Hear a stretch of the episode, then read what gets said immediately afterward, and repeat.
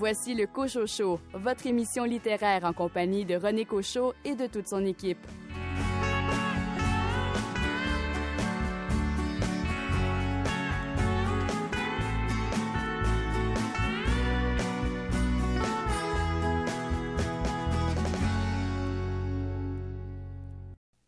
Vous entamez la lecture d'un roman en vous disant Tiens, je vais lire deux ou trois chapitres.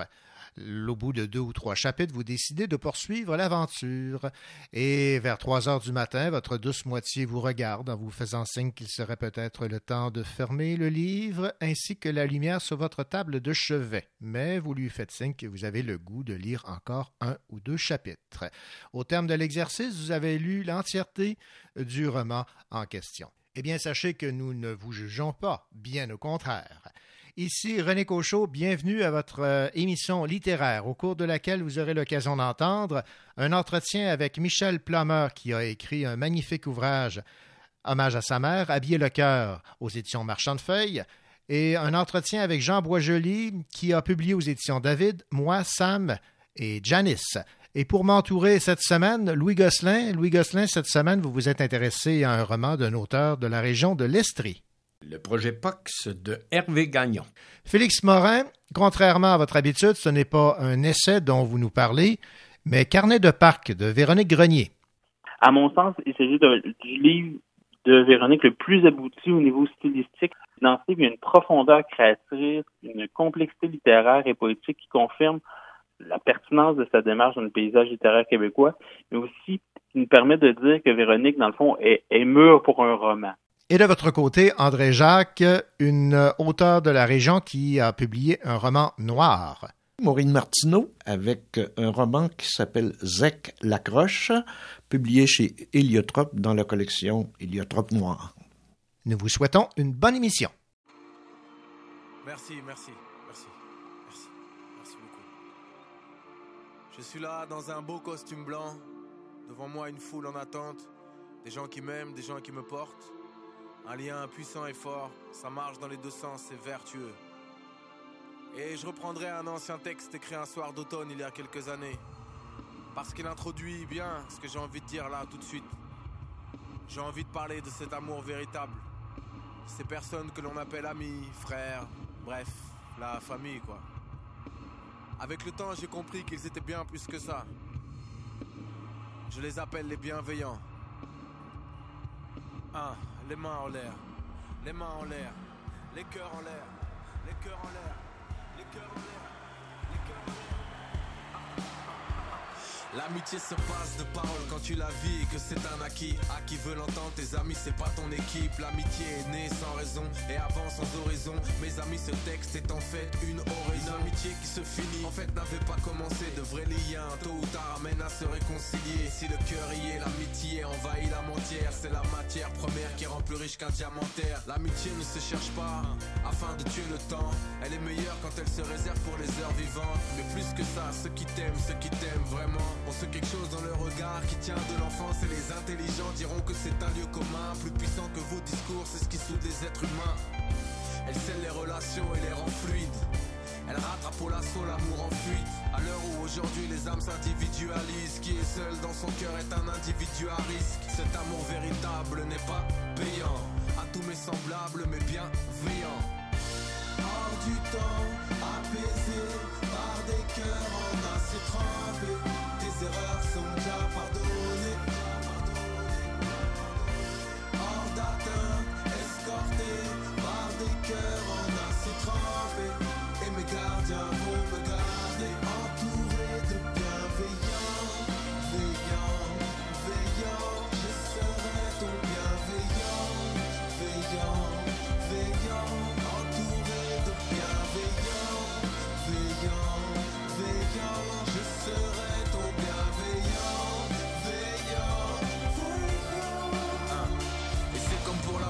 tu aimes, y a plusieurs stades. Quand tu veux du bien pour quelqu'un, y a plusieurs grades. L'amour véritable est champion du hit parade. Mais il est discret et jamais il ne parade. Ne montre pas que tu me donnes, pense à moi juste.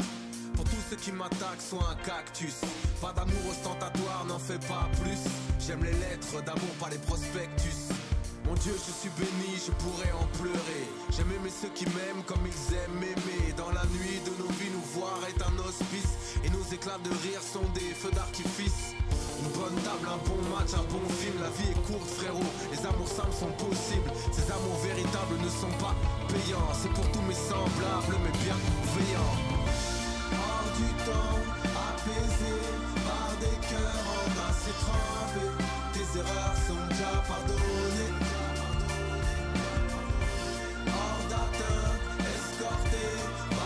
Cœurs en assez trempés. Et mes gardiens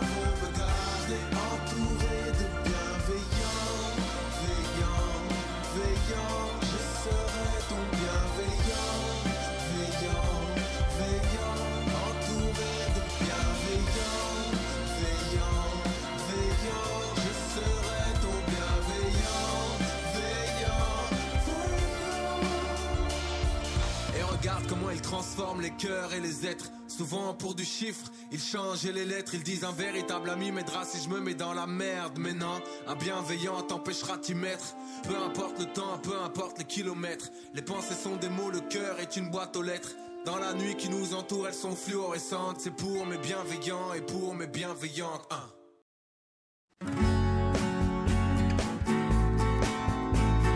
Coup d'œil sur les nouveautés littéraires.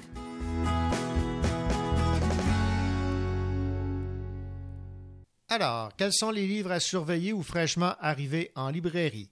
Les cibles, une enquête de Maud Graham par euh, Christine Brouillette, un livre que j'ai lu et que j'ai beaucoup aimé. Rien de plus frustrant pour un policier qu'une enquête qui, par manque de preuves, reste non résolue.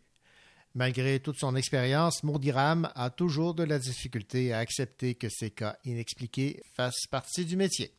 Une nouveauté de John Le Carré, Retour de service. Une nouveauté à surveiller également, celle de l'auteur policier Franck Tillier avec son titre euh, pour le moins euh, intéressant. Il était deux fois.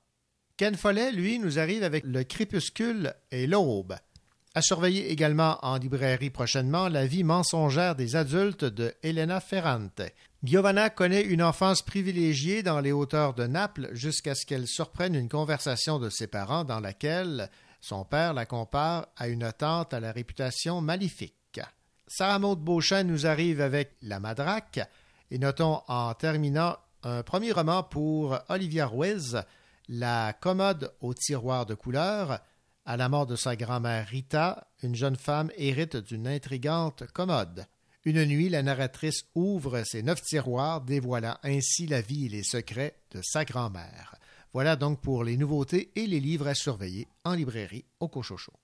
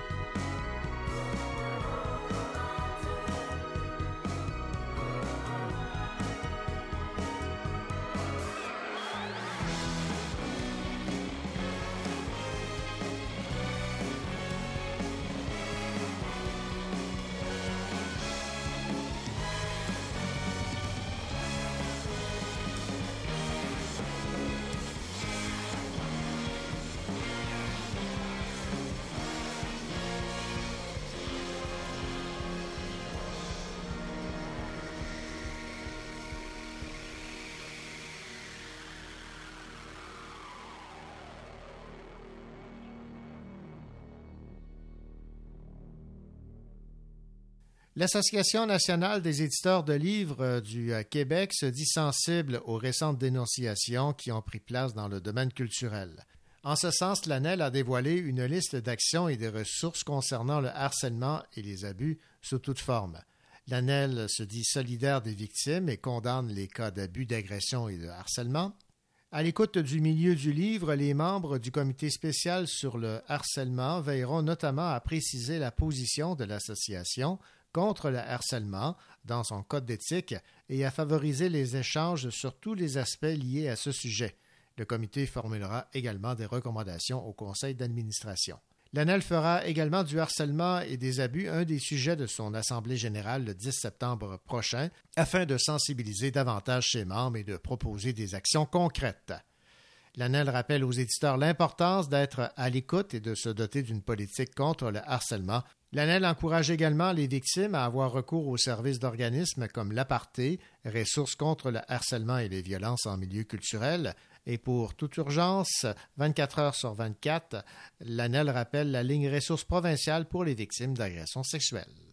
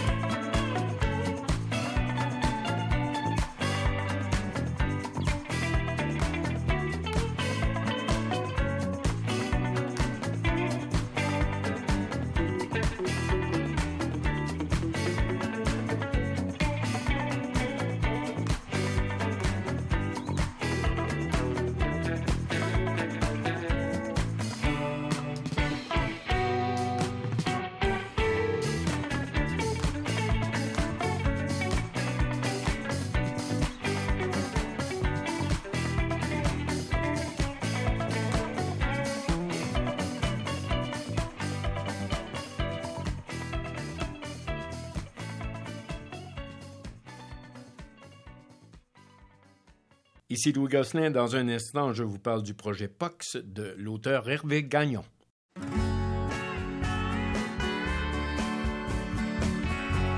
Vous écoutez le Cochot en compagnie de René Cochot et de toute son équipe.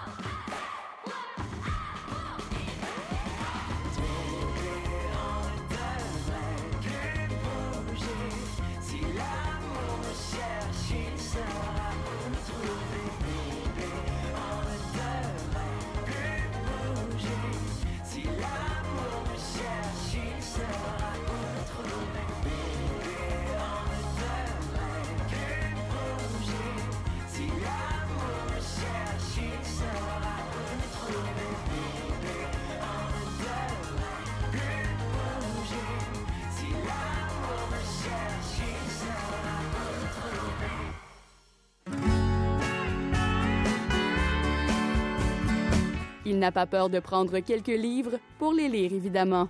Louis Gosselin.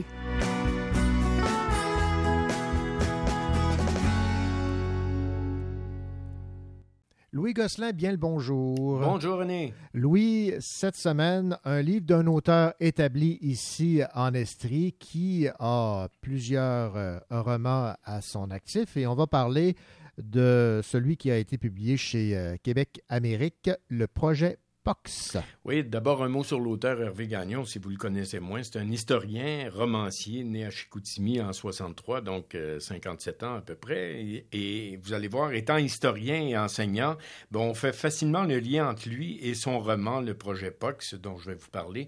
Hervé Gagnon a écrit publié son premier roman il y a 20 ans. Et depuis, ben, il est très productif. Il y a 13 romans jeunesse, des séries fantastiques, des enquêtes policières et autres. Et le projet POC, son dernier, ça se passe à Montréal en 1885.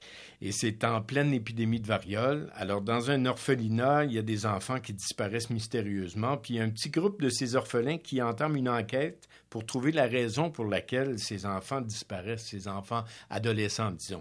Et euh, c'est un roman mi-chemin entre euh, le roman adulte puis le roman jeunesse, je dirais. La description des lieux de ce Montréal de 1885 est bien dépeint, d'où l'historien qui sommeille en, en l'auteur. Ouais. Alors, les détails des rues sombres de Montréal sont précis. On sent l'atmosphère par le style d'écriture. Et roman jeunesse parce que le ton utilisé dans les dialogues, il y a une petite touche d'humour enfantine, comme ce personnage qui bégaye et on voit les lettres qui on bé- bé- bégaye en écriture dans le livre. On peut aussi imaginer qu'en 85, quelqu'un qui imite une poule, ça fait rire devant les amis, mais aujourd'hui, ben, quelqu'un qui ferait une poule devant un petit groupe d'amis, ça fait peut-être un peu moins rire avec les médias sociaux qu'on a aujourd'hui. Ouais. Mais bref, il faut se replonger en 1885 avec les enfants qui sont pauvres, mal habillés dans des quartiers de Montréal. Et euh, pour l'enquête, ben, c'est très bien fait. hein, pour savoir ce que c'est le projet POX, il faut se rendre évidemment à la fin du livre, à la toute fin, pour euh, savoir quel, quel était le projet POX, hein, de quoi ça relève. Et je dirais, ben, pour les adolescents, c'est un très, très bon livre. Ils vont se replonger, puis il va avoir un petit cours d'histoire en même temps sur le Montréal 1885. Et euh, Hervé Gagnon, évidemment, euh, en fait sa, sa spécialité là, de ces romans historiques avec euh, en toile de fond des, des enquêtes. Oui, puis on sent aussi la recherche, beaucoup de recherche euh, dans, dans les rues de Montréal pour ce qui est de 1885. Montréal, c'est pas évident. J'ai déjà travaillé un peu dans l'écriture avec un peu d'histoire et euh, d'aller rechercher des détails qui font qu'on voit vraiment on imagine l'action avec les lampadaires et tous les, les rues sales. Il faut avoir fait beaucoup de recherches et bravo là-dessus à l'auteur. L'auteur, c'est Hervé Gagnon. Son livre, c'est le projet POX, publié chez euh, Québec Amérique. Merci euh, beaucoup, Louis Gosselin, pour cette recommandation de lecture. Merci, à bientôt.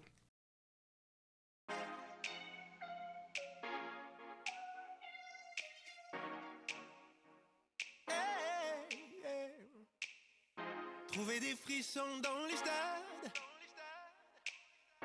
pour guérir nos espoirs malades. Allez applaudir nos idoles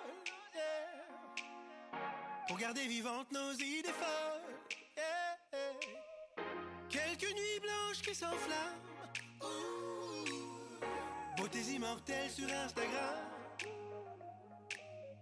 Rêver d'être quelqu'un un beau jour Pour que l'amour nous aperçoive à notre tour. Nous n'avons que maintenant Les yeux dans les yeux, qu'importe les emblèmes. Nous n'avons que maintenant La main dans la main jusqu'au bout de nos peines Si on est ensemble Sous le même soleil qui plombe Si on est ensemble Sur cette même terre qui gronde C'est qu'on se ressemble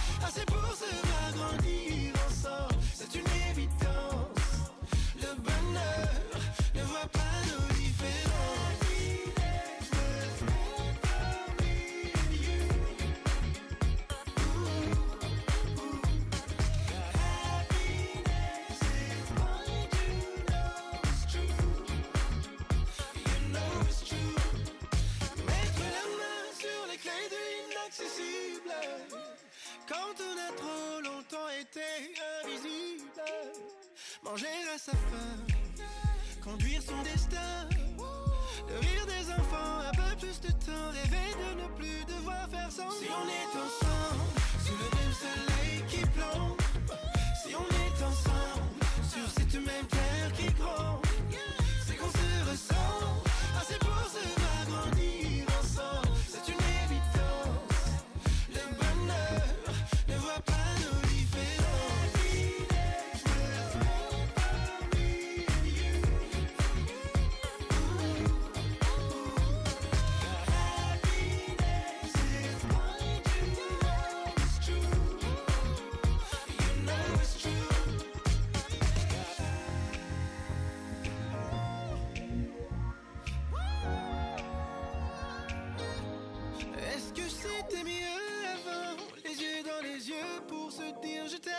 Sommes-nous si différents D'hier à demain se dansent sur les mêmes rengaines Si on est ensemble Sous le même soleil qui plombe.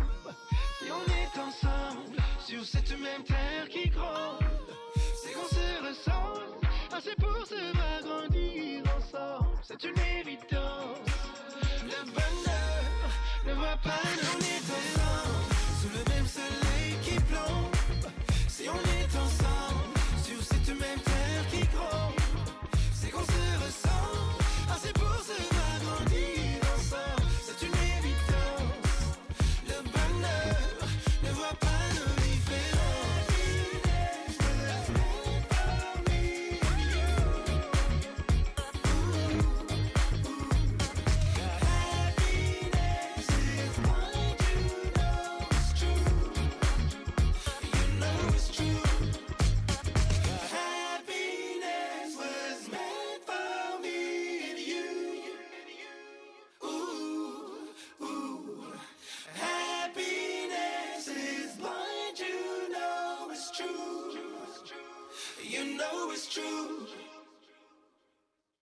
La maison d'édition VLB a lancé une nouvelle collection littéraire, VLB Imaginaire, qui sera consacrée aux œuvres de science-fiction et de fantasy.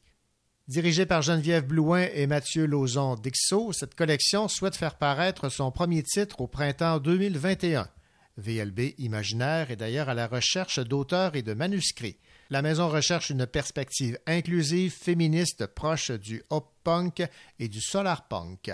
Le futurisme indigène, l'afrofuturisme, la fantasy inspirée d'autres civilisations et d'autres moments de l'histoire sont également bienvenus.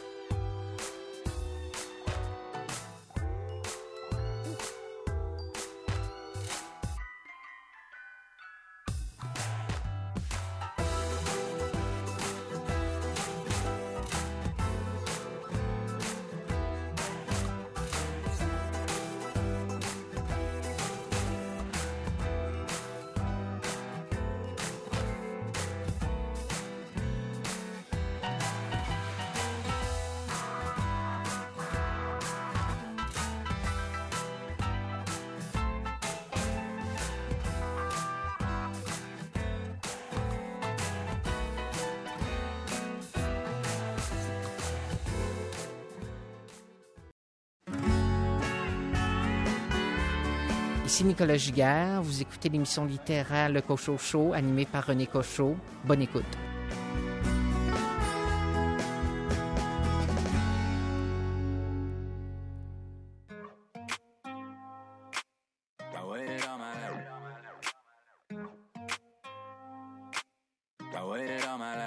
Désolé, mais pas désolé, cette fois-là, il fallait y aller. Vaut mieux être soi-même que d'être mal accompagné. La médecine fait des miracles, ma tenue peut en témoigner. Hier, elle était malade, demain, elle sera soignée. Que Dieu soit loué, ah yeah. Yippee je quitte le foyer, je le douanier. On s'envole pour faire le vide, on atterrit pour ravitailler. Kinda like a big deal, feeling like Kanye. Le Québec sur les épaules, puis une Suisse sur le poignet, ah yeah. Les plaques plein le corridor, mais parle-moi pas d'or, only God can judge me dog. Le salaire minimum, un minimum, un hundred. Salaire que tout ce money talk était prémonitoire. Quand tu bouges comme on bouge, c'est facile d'oublier. Il est supposé d'être sur scène, ils savent même pas où il est. Une heure de retard, maybe more, no less. Mais quand je consulte la Rolex, me trouve fashionably late, oh yeah. I waited all my life, cette fois-là, il fallait y aller. I waited all my life, cette fois-là, il fallait y aller. Fallait y aller, fallait y aller. I waited all my life, cette fois-là, il fallait y aller. Fallait y aller, fallait y aller. I waited all my life, cette fois-là, il fallait y aller. Ils ont fait rentrer les mados, sortir les battles. Donc mon attitude dans le club est optimiste. Ils voudraient qu'on arrête notre cinéma, mais de mémoire, nous on connaît pas nos limites. On connaît juste nos limites. Rockefeller Murder Inc. On travaille à s'en rendre malade, ensuite on meurt de rire. Haha, c'est le kid qui perce l'écran, mais qui reste derrière son mur de vide. Guess you might have heard of him. Ah, J'ai trouvé la perle rare. On part vers la mer Azur, c'est sûr qu'on perd le nord. Rien d'autre que du linge de rechange dans une valise Saint-Laurent. She's the good kind of bad, so right, she kind of wrong. On a brisé le système.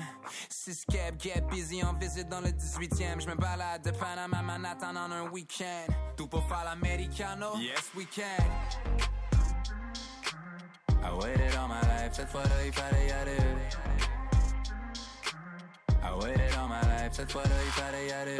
Fallait y aller, fallait y aller. I waited all my life, cette fois-là il fallait y aller. Fallait y aller, fallait y aller. I waited all my life, cette fois-là il fallait y aller. Yippee ki je quitte le foyer, je le douanier, on s'envole. Yippee ki je yippee ki Yippee ki je quitte le foyer, je Yippee ki je quitte le foyer, je le douanier, on s'envole pour faire le vide, on atterrit pour ravitailler. S'envole pour faire le vide, on atterrit pour ravitailler. I waited all my life, cette fois-là il fallait y aller. Fallait y aller, fallait y aller. I waited all my life, cette fois-là il fallait y aller. Fallait y aller, fallait y aller. I waited all my life, cette fois-là il fallait y aller. Fallait y aller, fallait y aller. I waited all my life, cette fois-là il fallait y aller. I waited all my life, cette fois-là il fallait y aller. On s'en- on s'envole pour faire le vide, on atterrit pour ravitailler. I waited all my life, cette fois-là il fallait y aller. On s'en- on s'envole pour faire le vide, on atterrit pour ravitailler.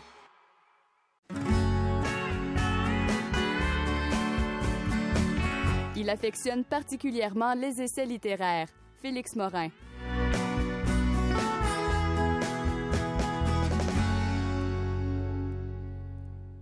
Félix Morin, bien le bonjour. Félix, euh, on vous connaît pour évidemment euh, l'analyse des essais dont vous faites euh, la lecture, mais exceptionnellement, cette semaine, vous allez nous proposer autre chose. Vous vous êtes attardé à un recueil de poésie d'une collègue de travail, en fait, Véronique Grenier, que vous connaissez bien, parce qu'elle elle enseigne, tout comme vous, au cégep de Sherbrooke.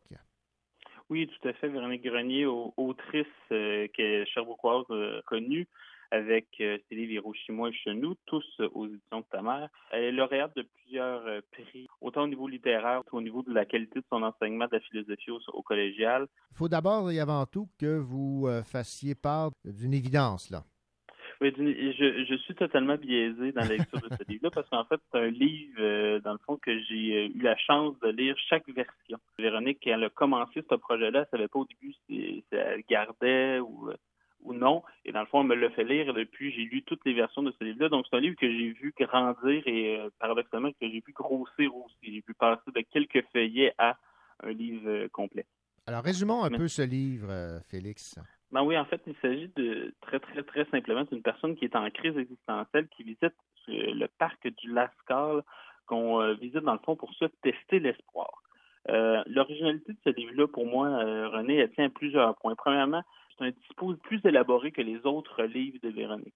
Il y a plusieurs types de narration à l'intérieur. Premièrement, il va y avoir un narrateur facilement euh, identifiable euh, qui va toujours commencer par c'est un lieu rond, qui va toujours commencer par décrire le lieu, puis elle va rajouter différents indices au fur et à mesure. Ensuite, il y a des extraits aussi d'un journal intime de la narratrice. Aucun indice ne permet de savoir quand ce journal est écrit. Est-ce qu'il est écrit avant l'arrivée au parc? Est-ce qu'il est écrit pendant?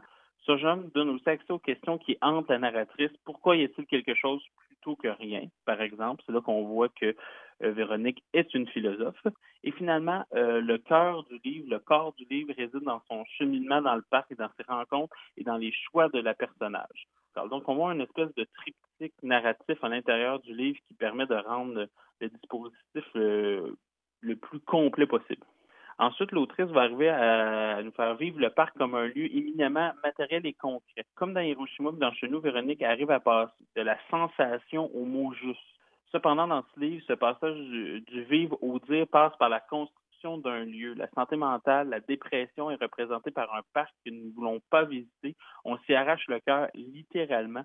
On y allume et on ferme les lumières, on y laisse traîner des post-it. C'est un lieu physique, tangible. Et c'est ce que Véronique a voulu dire dans plusieurs entrevues. Ben, elle dit, ben, on pourrait le voir comme une métaphore, mais moi, mon intention d'écrivaine, c'est vraiment d'en faire un lieu concret où est-ce qu'on pourrait le tester. En ce sens-là, c'est intéressant parce que c'est la philosophe qui passe un peu de l'abstrait au concret, elle essaie de se créer elle-même un terrain, euh, dans le fond, où pouvoir euh, tester diverses métaphores qu'on utilise pour parler de santé mentale. Et finalement, troisièmement, moi, ce que j'aime beaucoup de ce livre-là, c'est que Véronique Grenier, encore une fois, elle brouille les genres littéraires. Il s'agit certainement d'un livre de poésie, mais les deux points précédents m'amènent à penser l'objet un peu plus loin. Il y a dans ce livre-là un fil rouge qui exprime plus un roman avec une progression et une narration, un dénouement clair.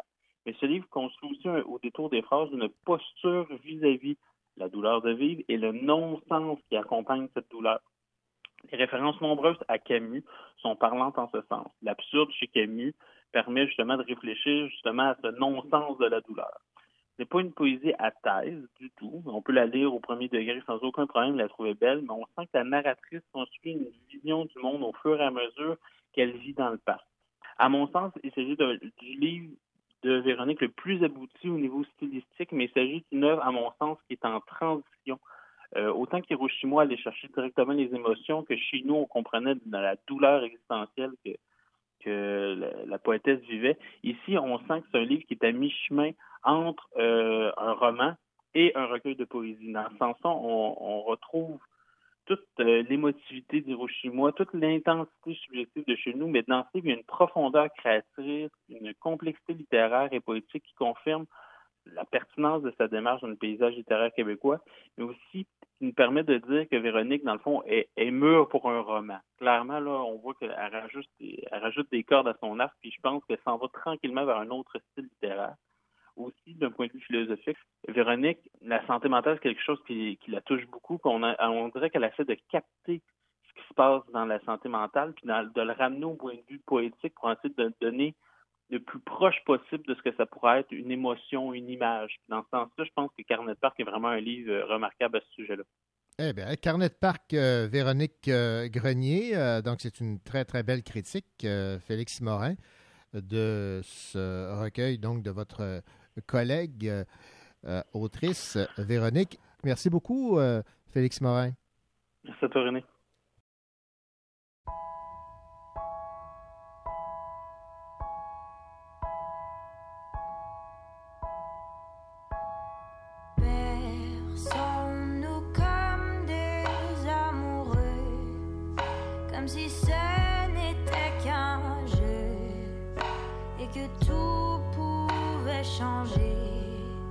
Si on jouait bien les dés. On s'est laissé faner sous les ciels bleus de nos yeux doux. On se lasse, nos cœurs se nouent, puis on s'oublie et ça passe.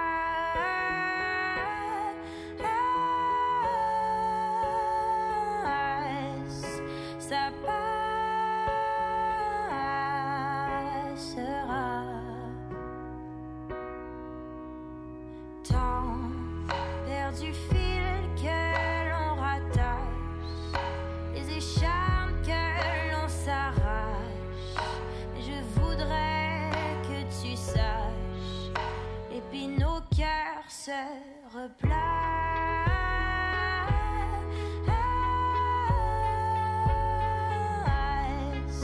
se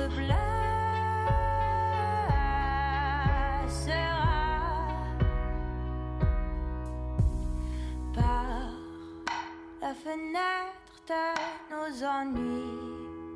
On a vu s'enfuir nos vies et on a couru après, évidemment sans succès.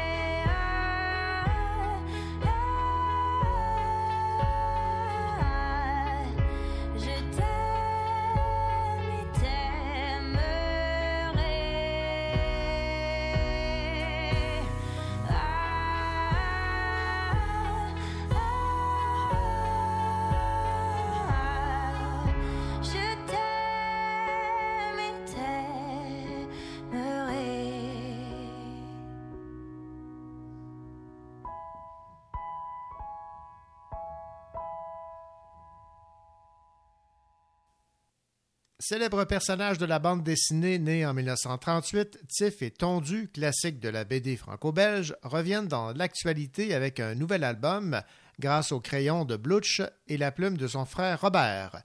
Tiff le chauve et Tondu le barbu, revus par Blutch et Robert, sont des écrivains justiciers.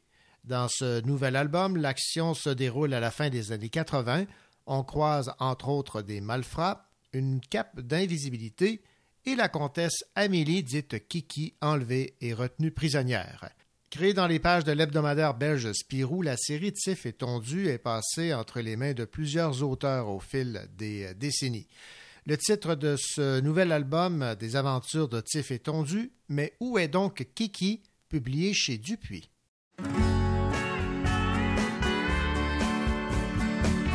Le crime ne paie pas, mais il plaît à Richard Mignot.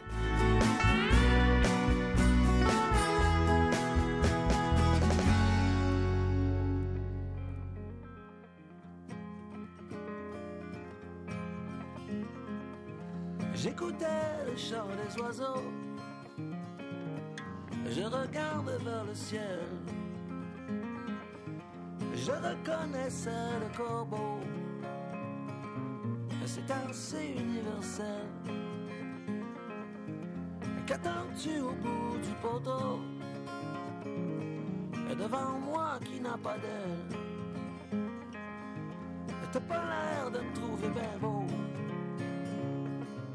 J'ai pas de plume, juste un peu de poil.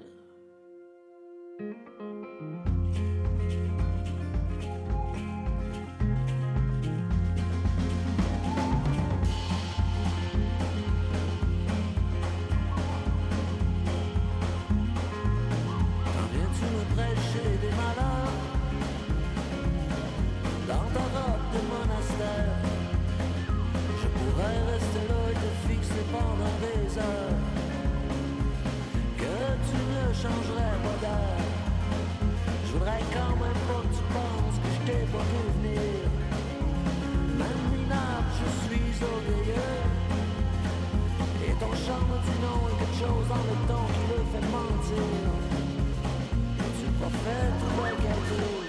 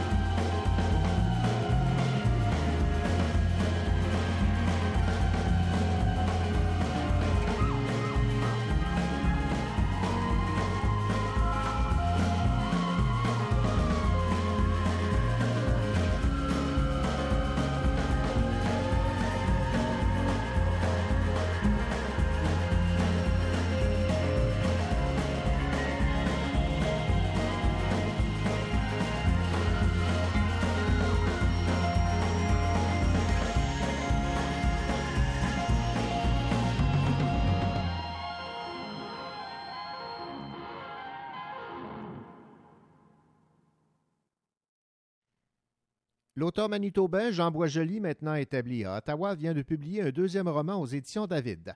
Intitulé Moi, Sam, elle, Janice, l'auteur fait écho d'une jeunesse écorchée. Le roman raconte une histoire de violence à travers les confidences du personnage principal, Sam, à son psychiatre.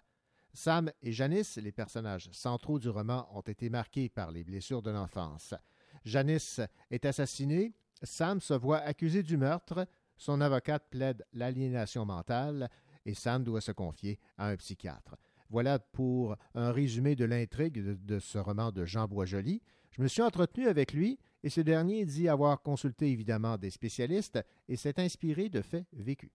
Le message, c'est celui de l'absurdité de la vie. Et puis donc, c'est le garçon qui, on le voit euh, à la fin, capitule euh, devant la fatalité de la vie, devant les événements qui lui deviennent une question de fatalité. Voyez-vous, quand son avocate euh, soulève la question d'aliénation mentale, on pense tout de suite au docteur Turcotte, on pense au caporal Lortie, vous vous souvenez, qui s'était rendu à l'Assemblée nationale avec des, le, le militaire, avec des mitraillettes? J'ai parlé à des travailleurs sociaux, à deux psychologues, un psychiatre. J'ai lu beaucoup. Je suis retourné et j'ai approfondi ma lecture de Boris Cyrulnik qui parle des blessures d'enfance, qui dit essentiellement, même dans le sein de la mère, euh, l'enfant peut se sentir blessé et ça peut, ces, traumas peuvent créer des lésions même au cerveau. Euh, j'ai regardé, lu aussi euh, Dr Gabor Maté qui a traité des dépendants forts, vous savez, dans le downtown East Side de Vancouver, un, des, quartiers les plus euh, macabres euh, du Canada. Et il dit, lui, que dans tous ces dépendants-là, des, des, dépendants très, très, très prononcés, il n'y en a pas un seul qui n'avait pas subi une blessure d'enfance. Je vais vous citer ici en page 56 Jean Boisjoli pour nous donner un peu l'atmosphère qui se dégageait dans la résidence habitée par Sam avec sa mère et son père. Il a caressé la crosse de son arme, il a placé son fusil en joue et il a visé ma mère. Toi, je veux plus te voir la face autour de nous autres. Moi et Sam, on est un juste nous deux, moi puis mon gars. Quand ma mère a hésité, mon père s'est avancé d'un pas décidé, l'arme braquée sur elle. Dégage, salope. Ma mère s'est tournée vers moi. Son regard se voulait rassurant, mais ses gestes nerveux étaient saccadés. Ma mère croulait sous les craintes accumulées au fil des années. D'un coup sec, elle est sortie de l'appartement en essayant de se donner un air digne. Le vent d'hiver a soufflé fort dans l'appart quand elle a ouvert la porte. Mon père a sacré, puis il a refermé la porte avec la crosse de son fusil. Ça, c'est pour l'atmosphère vécue dans le quartier Vanier par Sam. Vous décrivez également une atmosphère tout aussi euh, difficile dans le cas de Janice, cette fois en milieu rural au Manitoba. Vous vouliez en fait décrire deux réalités, mais différentes. C'est un roman résolument urbain, euh, contemporain, dans un quartier, mais qui pourrait s'appliquer dans certains quartiers de Québec ou de Montréal ou de Paris. Mais comme c'est un roman urbain, j'ai voulu avoir la contrepartie, et c'est là que j'ai créé Janice. J'ai inventé une, une, commune rurale dans la forêt du Manitoba. Puis euh, elle est élevée dans une famille très dure, elle aussi. Sa mère meurt, de façon très tragique. Euh, elle vient ici, euh, elle rencontre Sam et ils vivent nécessairement une, une relation toxique. Ça ne peut pas faire autrement. Ça ne peut que finir mal. J'ai cité un peu plus tôt euh, Jean Boisjoli, euh, l'atmosphère dans laquelle Sam vivait. Parlons maintenant de celle dans laquelle Janice a vécu. Je vais vous citer ici en page 70. Des souvenirs pénibles qu'il valait mieux enfouir dans un coin sombre, enterrer leur hantise, à tout jamais. Dans d'épaisses strates d'alcool cheap, de drogues suspectes venues du Sud, rapportées par de jeunes bums partis à Winnipeg goûter aux excès de la vie et revenus au village gagner de l'argent en vite fait, des fois dans la poudre blanche coupée avec toutes sortes de cochonneries, des roches de crack qu'on fume avec de petites pipes infectées passées d'une bouche à l'autre, tu peux trouver la dope sous toutes ses formes. À défaut de drogue, il y a aussi la colle, la térébenthine, ça rend débile, ou ça tue. C'est souvent les deux. Je pense que c'est mieux de mourir, tu penses pas?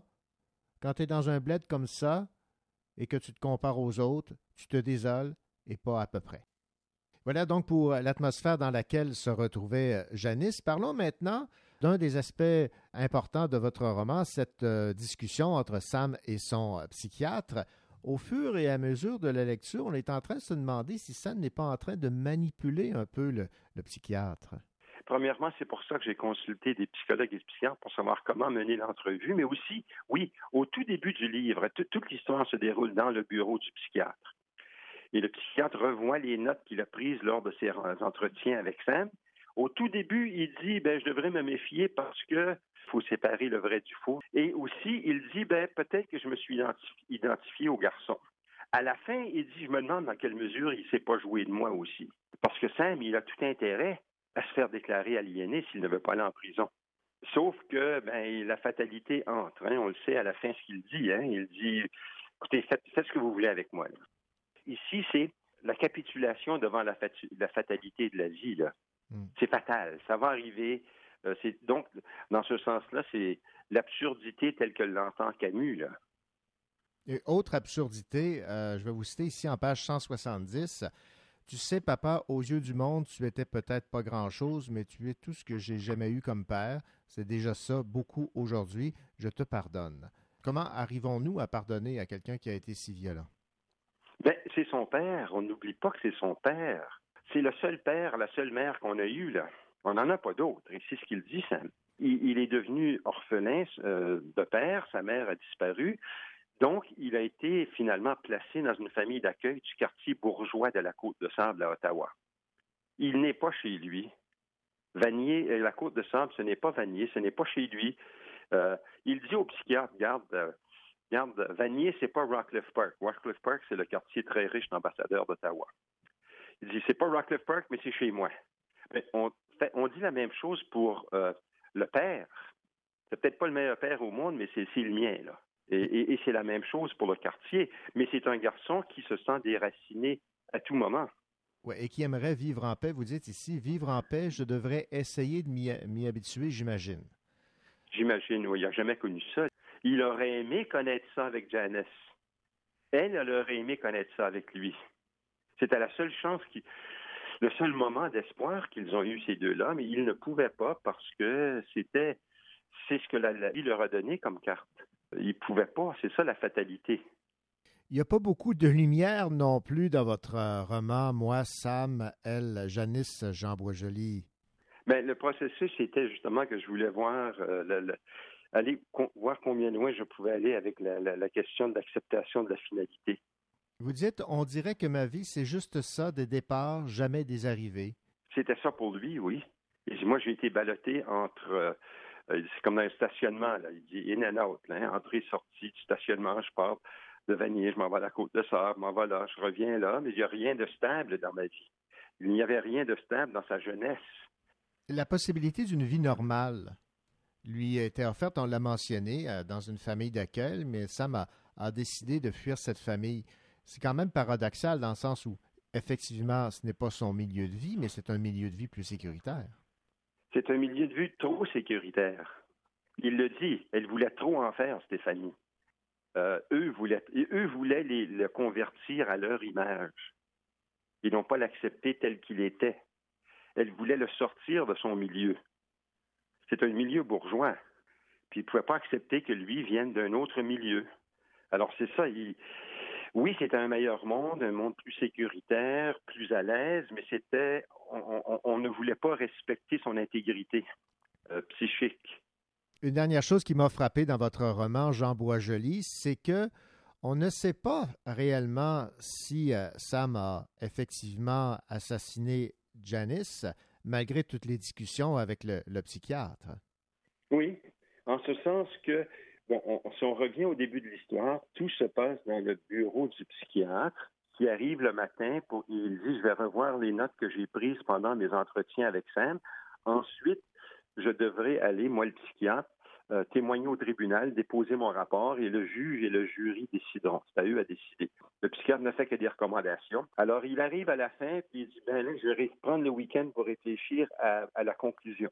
Et ça s'est imposé à moi pen- pendant la lecture, pendant l'écriture. Ça s'est imposé à moi que c'était la conclusion. J'ai joué avec trois, quatre conclusions, mais c'était celle qui s'est imposée. Jean Boisjoli, ça a été un réel plaisir de discuter avec vous à propos de votre plus récent roman publié aux éditions David, Moi, Sam, elle, Janice. Ce roman sur euh, cette jeunesse écorchée, ses blessures euh, d'enfance. Je vous remercie surtout. euh, bonne continuité dans votre écriture. Ben, c'est moi qui vous remercie, puis euh, bonne continuité à vous aussi.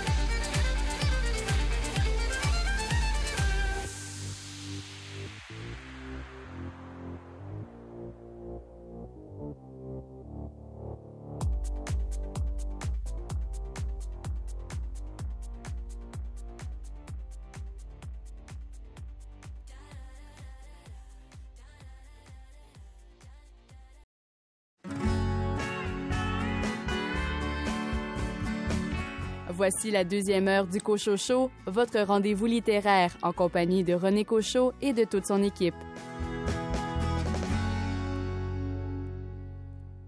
Bienvenue à cette deuxième heure de votre rendez-vous littéraire au cours de laquelle vous aurez l'occasion d'entendre la chronique de André Jacques sur le livre Zach Lacroche de Maureen Martineau et un entretien avec Michel Plummer qui a écrit un magnifique ouvrage Habiller le cœur aux éditions Marchand de Feuilles.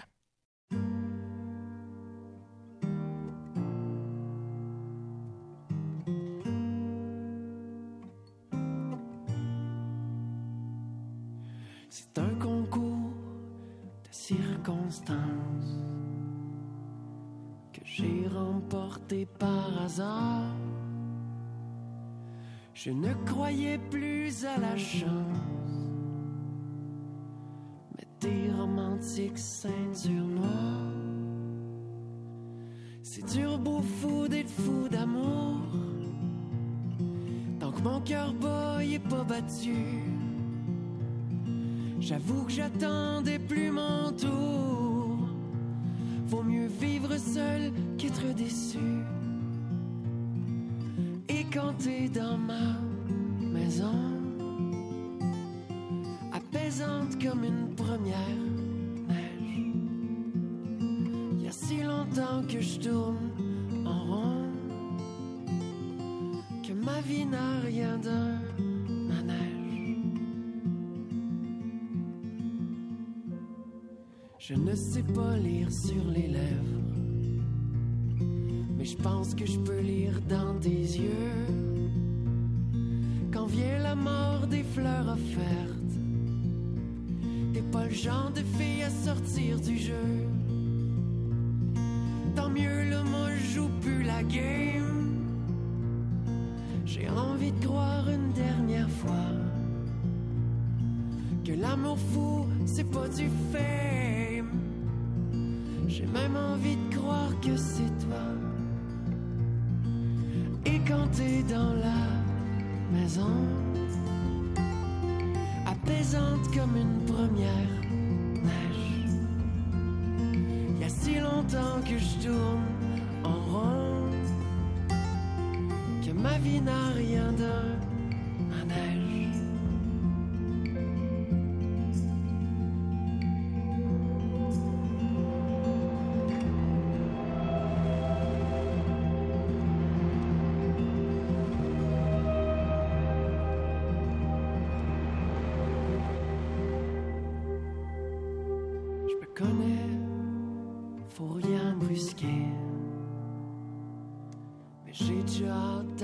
de semaine.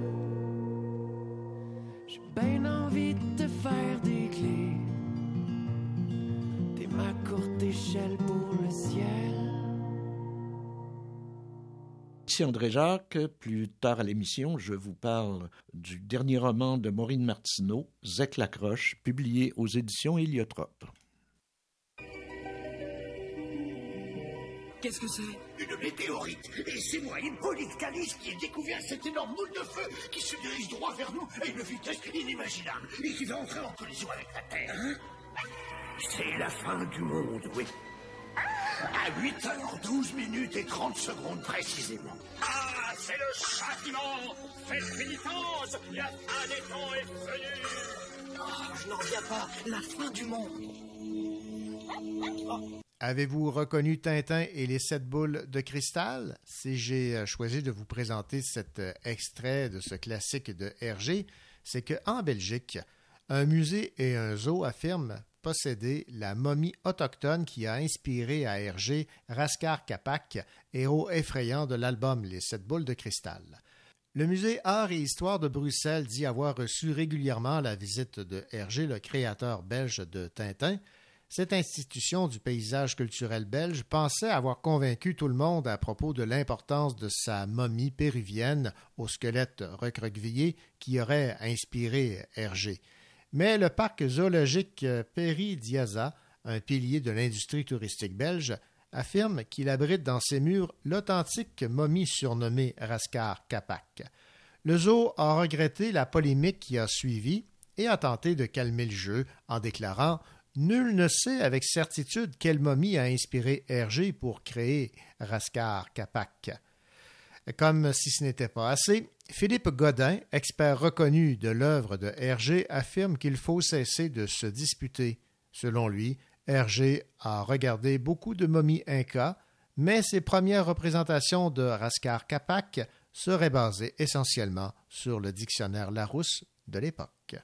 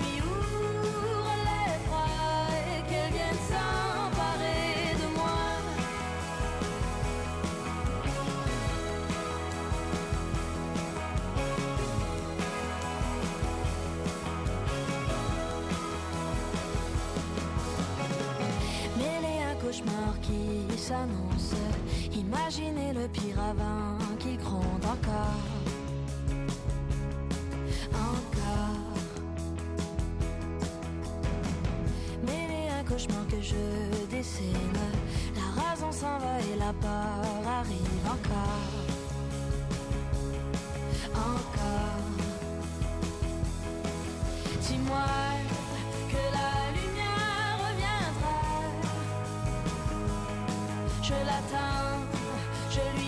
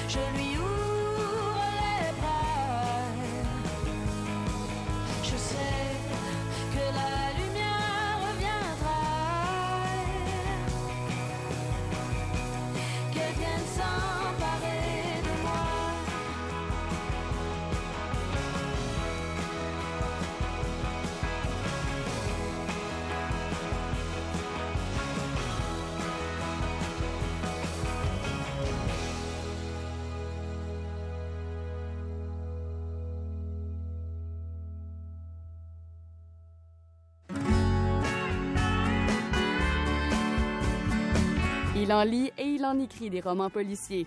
André Jacques.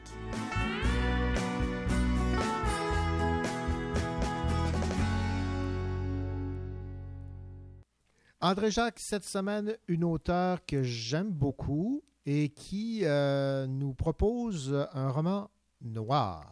Oui, un beau petit roman noir, Zek Lacroche. Zek, bon, c'est les zones euh, d'exploitation contrôlée, c'est ça qui remplace ce qu'appelait autrefois les pourvoiries, là, Ouais. clubs de chasse et tout ça.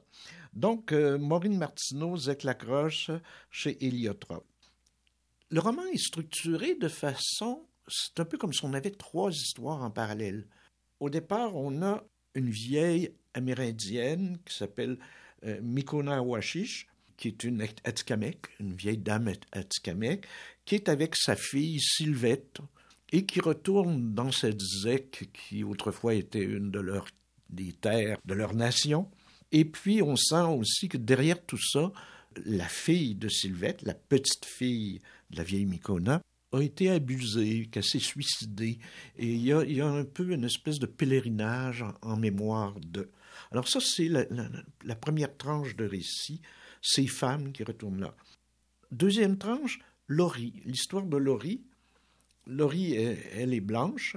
Elle aussi comme une espèce de pèlerinage dans cette zec où sa mère et elle allaient chaque année camper, sauf que l'année précédente, elle n'est pas allée avec sa mère et sa mère a été assassinée et violée.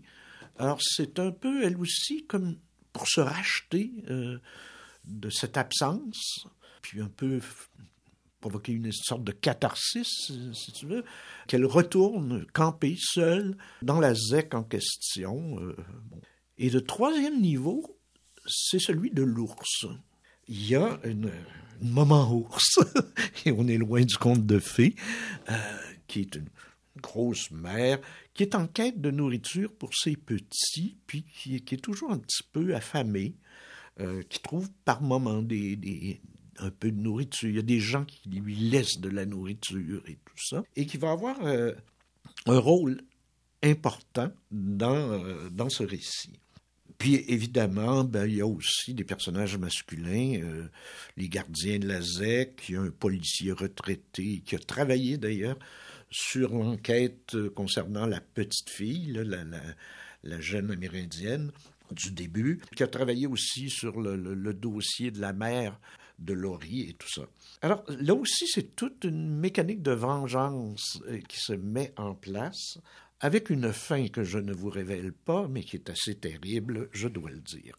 Alors, c'est un encore une fois, comme tous les romans de Maureen, c'est un excellent petit roman noir. C'est une, une belle chose. Il y a une belle mise en scène des territoires du Nord. Bon, ça se passe dans la Haute-Mauricie, là. Euh, Très beaux personnages de femmes qui sont meurtries par la violence, évidemment. euh, chacune est meurtrie. J'ai beaucoup aimé aussi le côté mythique avec l'histoire de l'ours. L'ours qui devient comme un, qui est un personnage important du roman, qui arrive avec un, aspect légendaire dans, ce récit, qui donne une profondeur au récit, euh, profondeur mythique, euh, de la légende amérindienne aussi, euh, qui, est très très fort. Une belle écriture, euh, elle a un très beau style, c'est net, c'est sans, fioritures inutiles, des dialogues très très bien maîtrisés, tout ça. Alors bref, une belle lecture d'été, ça s'apporte bien d'un chalet retiré au bord d'un lac. Et là, si vous entendez des bruits, vous allez avoir une certaine crainte. Ouais. voilà. Maureen Martineau, Zach Lacroche aux éditions Héliotrope dans la collection Héliotrope Noir. Ben, merci beaucoup pour cette recommandation de lecture, André. Bienvenue, bienvenue. Ici Mylène Gilbert-Dumas. Vous écoutez l'émission littéraire Le Cochot Show.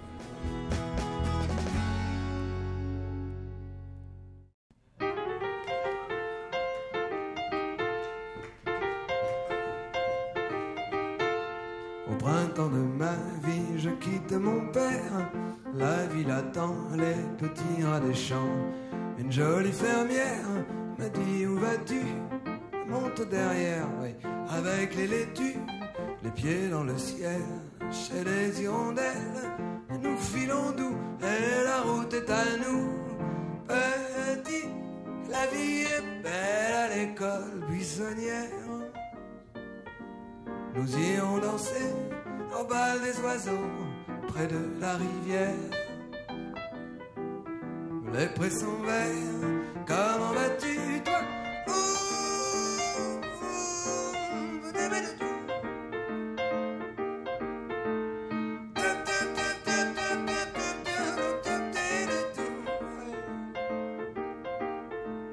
Au petit matin, nous voilà en ville. J'ai déjà faim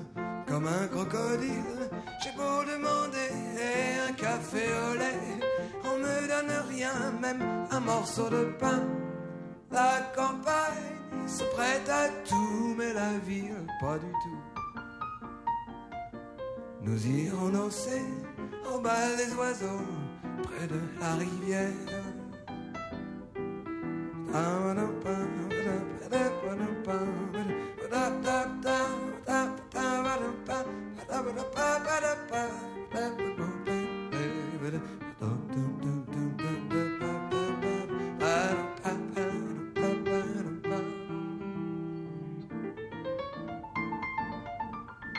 Je suis pas un voleur, mais comment me nourrir?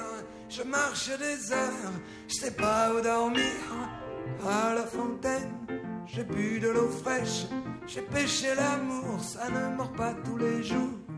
Mais ce jour-là, il y en avait pour moi, ah oui, la femme de ma vie avait soif elle aussi. Ah, amour, la vie est belle dans tes bras de velours. Nous irons danser au bal des oiseaux près de la rivière. Les prés sont verts, comment vas-tu toi?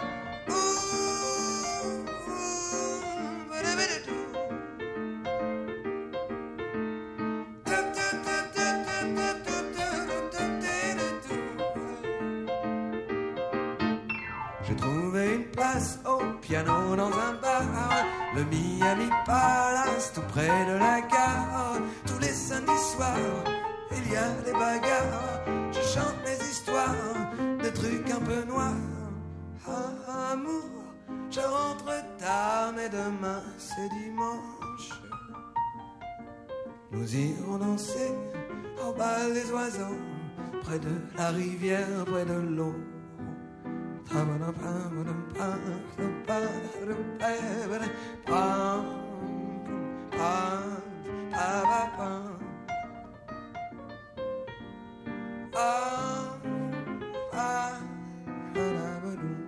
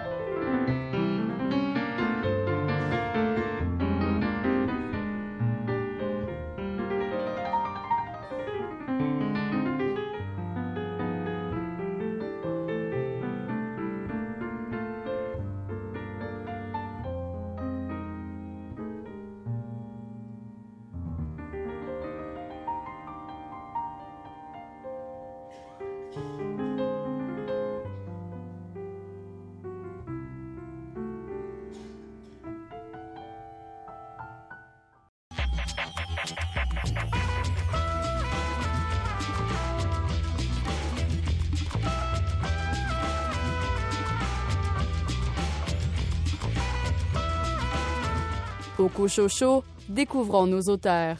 Quel est le livre le plus marquant de la jeunesse de l'auteur Caroline Georges? Mais si je dois en nommer un seul, ce sera Frankenstein de Mary Shelley, qui est, je pense, et on s'entend pas mal tous pour dire que c'est le roman fondateur de la science-fiction. Et pourquoi ce livre-là? Euh, parce que c'est parce que c'est l'expérience. En fait, c'est la science qui tente de s'approprier, euh, de, de dépasser les limites euh, du, du vivant, les limites de la mort, et, et de vraiment de créer un nouvel être à partir d'une multitude de composantes qui ne devraient pas se rencontrer. Et on trouve beaucoup ça dans mon travail. Donc, pour moi, cette idée-là de vouloir dépasser les limites de la corporalité, de vouloir inventer un nouveau corps, de, de, de faire cette expérience-là d'un corps en mutation, ça, ça, c'est c'est au cœur de ma démarche littéraire. Donc, c'est probablement un des textes euh, fondateurs de toute ma démarche.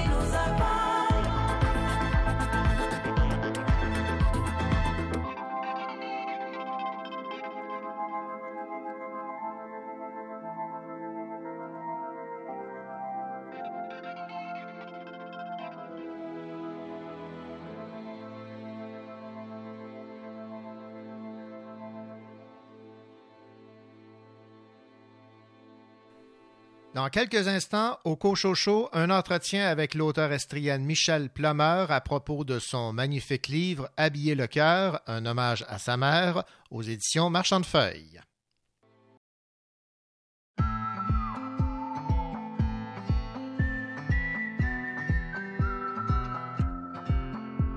Je t'aime tous les jours, de plus en plus, mais je rêve de m'enfuir.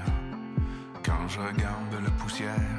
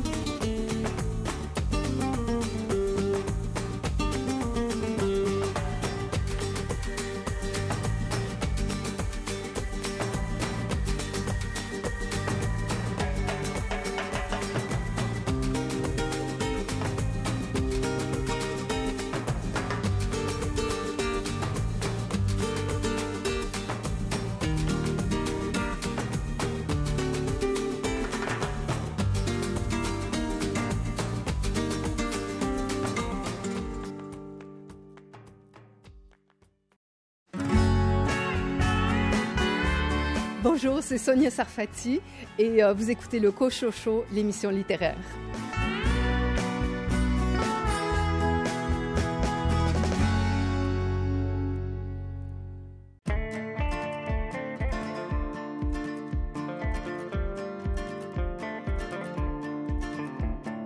Moi, mon cœur bat pour ton cœur. Si courts nos jours de bonheur. Le monde est quand t'es plus dans le décor. Dis-moi, t'es où il fait si froid dehors. Moi, mon cœur bat pour le jour. Tu reviendras, mon amour. Quand t'es pas là, peu importe le mois. Sur mon existence, y a trop d'indifférence. Moi, mon cœur bat, ça fait mal. Deux fois plus vite que normal. Quand je suis avec toi.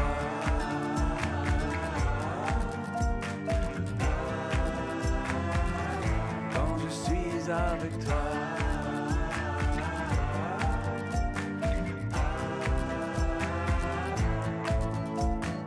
Moi, mon cœur bat pour nous deux. Royaume des gens heureux. Vie est souffrance, je la préfère en danse.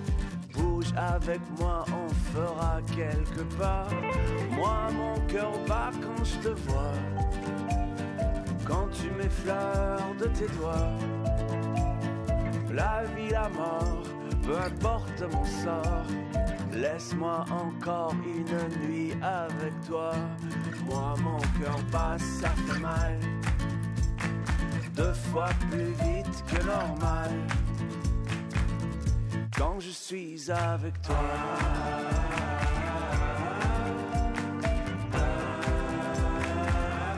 Quand je suis avec toi.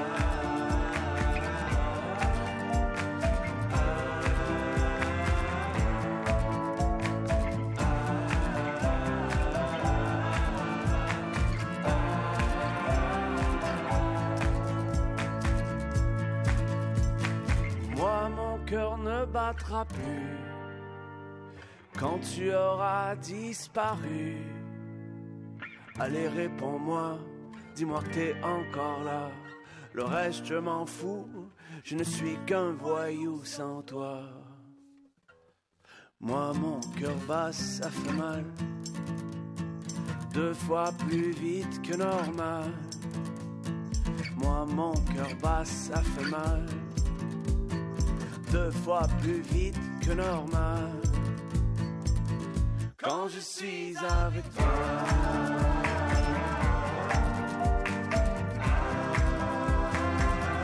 Quand je suis avec toi.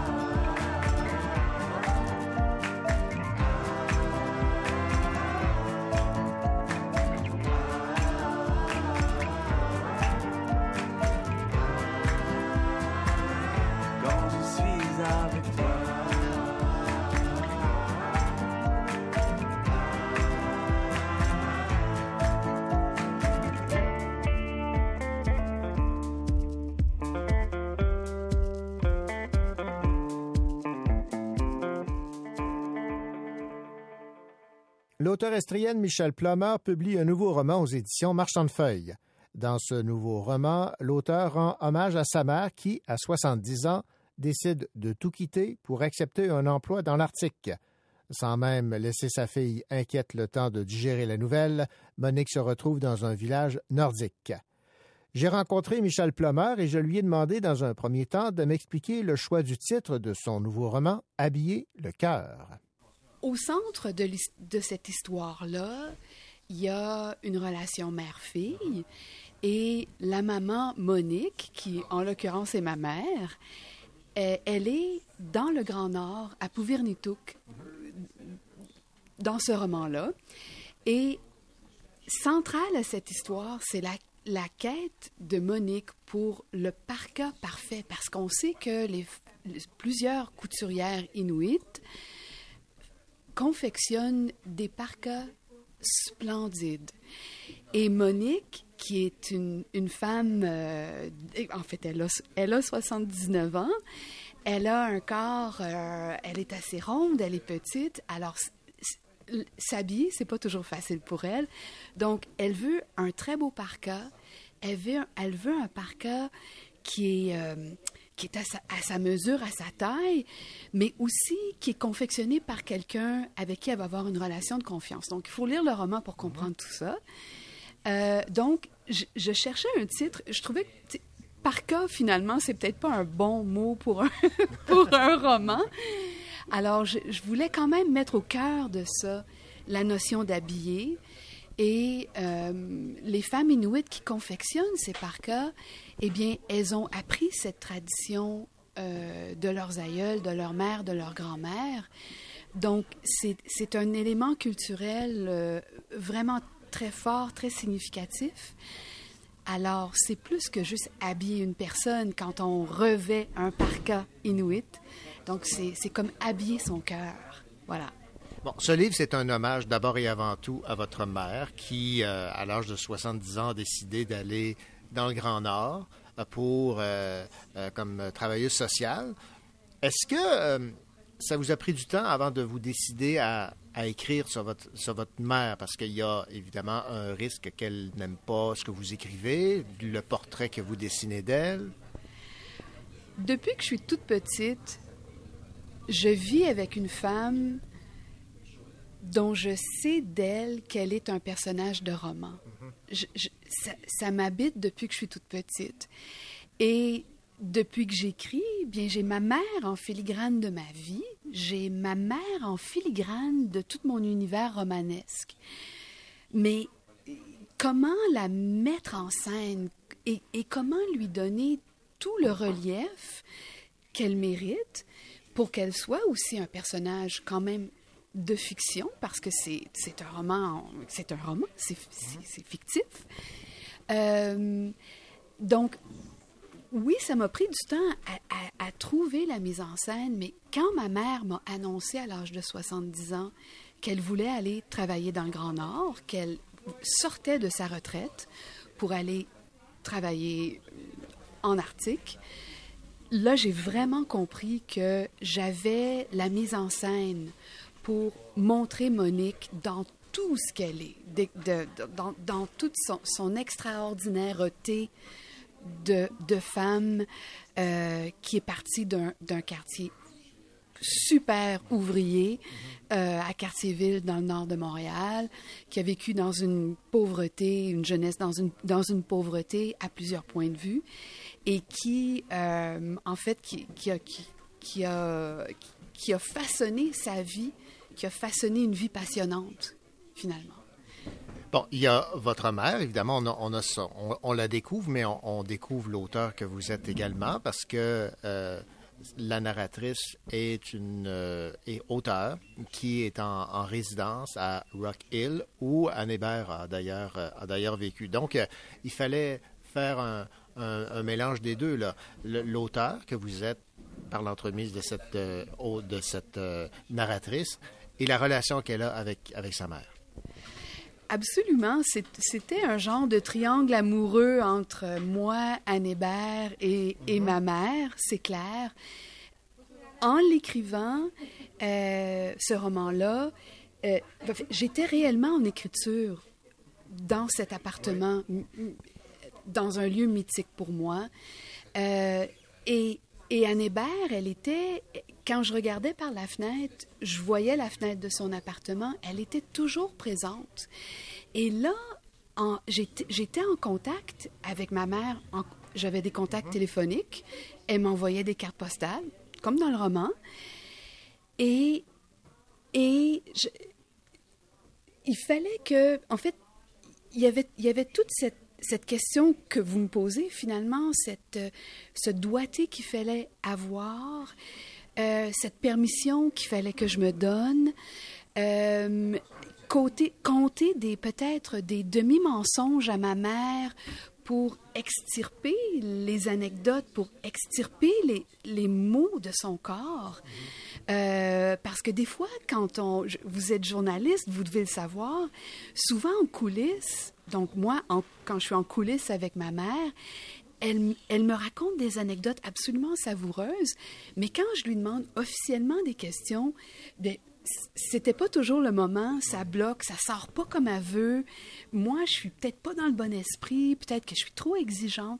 En fait, donc je voulais mettre ça en lumière dans le roman aussi, que, euh, que les relations mère-fille, en fait, elles sont, elles sont rarement simples. Puis, dans un, dans un, un moment d'écriture, dans une bulle assez magique qui est l'écriture, ben même à l'intérieur de cette bulle fabuleuse, il y a beaucoup de conflits. voilà. Puis, on est en hyper fragilité quand on est en train d'écrire. Fait que ma mère aussi, c'est normal que elle voyait souvent mon, mon flanc très découvert, puis elle en profitait un peu. Tu sais, c'est jouissif pour elle de, de, de me mettre devant mes contradictions. Ça, c'est sûr. Est-ce qu'elle a autorisé l'écriture? Euh, Est-ce qu'elle avait un mot à dire dans, dans le fait de décider de parler d'elle? Elle, est, elle était consentante, oui. Elle était absolument avertie et consentante. Je, sais qu'elle n'avait aucune idée à quel point elle allait, juste en me racontant des choses, en, en plongeant dans ses souvenirs, en fouillant dans des boîtes de photos, en essayant de, retrouver la date, puis le plafond du restaurant Carmen, il était comment au juste sur la rue Stanley en 1954? En, la poussant à aller dans, dans, ce, dans ce fouillis merveilleux que sont les souvenirs d'une femme de 78-79 ans, à quel point elle allait être euh, bousculée, elle allait être euh, émue, ravie, euh, en, en état de fébrilité, beaucoup, beaucoup. Elle, c'est une, femme, c'est une femme tough, ma mère, hein. Euh, elle n'est pas habituée d'être, d'être vulnérable. Alors, elle a, elle, est- elle a été très surprise par sa propre vulnérabilité. Puis, je dois dire que dans notre relation mère-fille, ben, ça a été aidant parce qu'elle comprend beaucoup plus maintenant ce que c'est le travail de romancière. Elle le comprend mieux, là. Ouais. Il y a tout un pan également de sa, sa jeunesse qu'on découvre, le milieu du jazz, les grands noms que euh, votre père a, a côtoyés. Ça, c'est mythique même. C'est absolument mythique.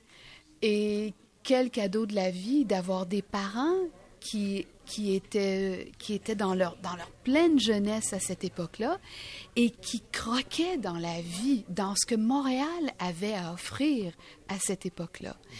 Et ce qui est intéressant dans ma vie familiale, c'est que mon père est, est anglophone, mon père est britannique, euh, il est vraiment, euh, il, est, il est né dans le bateau, on peut dire, donc vraiment première génération québécois, montréalais.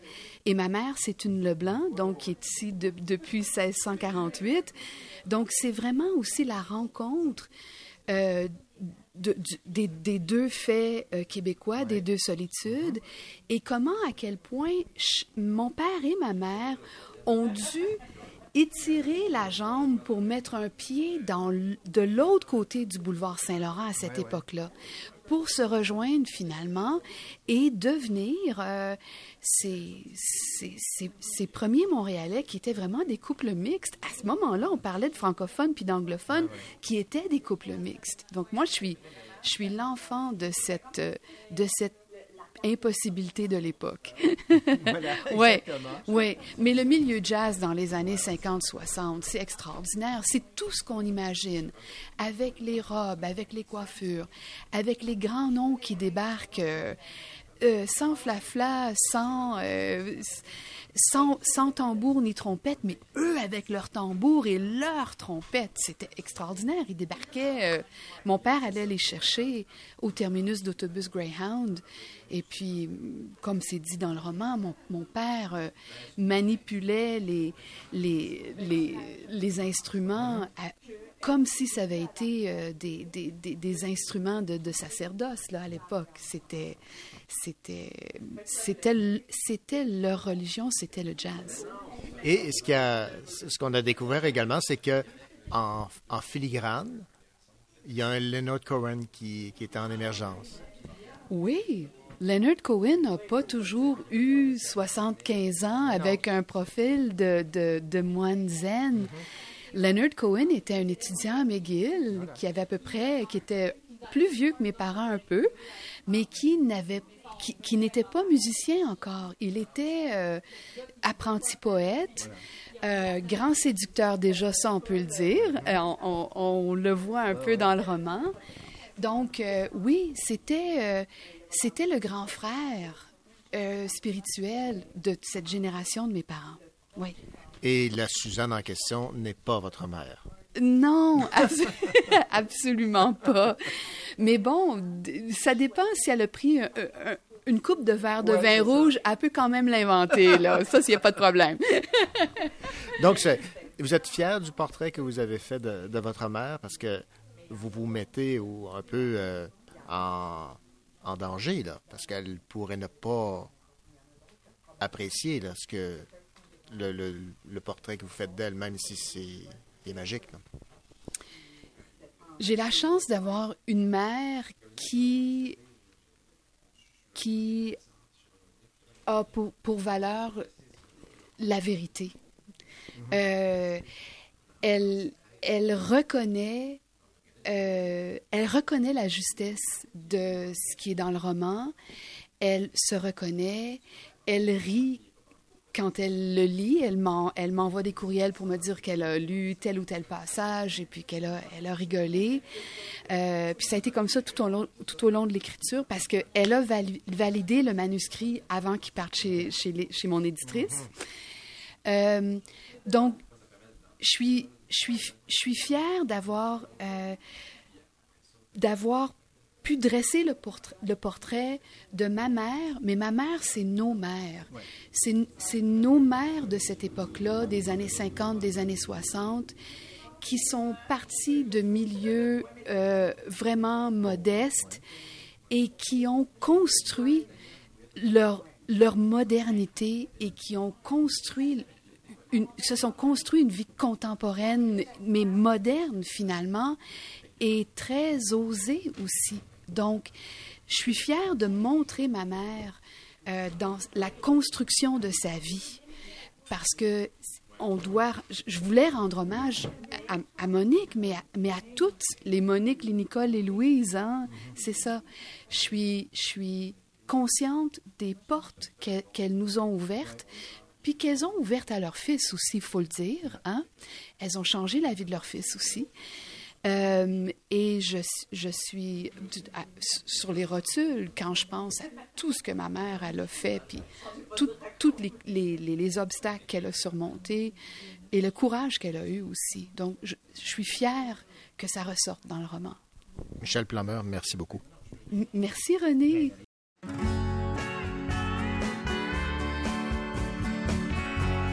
Vous écoutez le Cochocho en compagnie de René Cochot et de toute son équipe.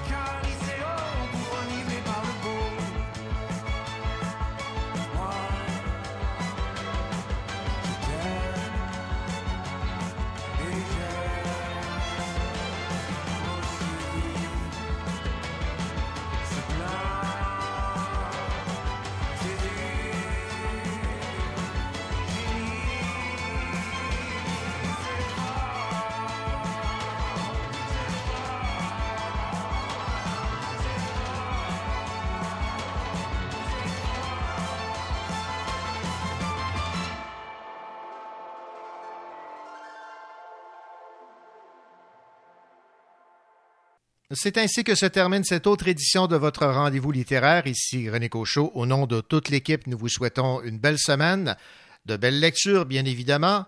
Et rappelez-vous, si jamais vous avez un coup de cœur, il ne faut jamais hésiter à le partager comme nous le faisons ici à cette émission. Allez, à la semaine prochaine. Au revoir.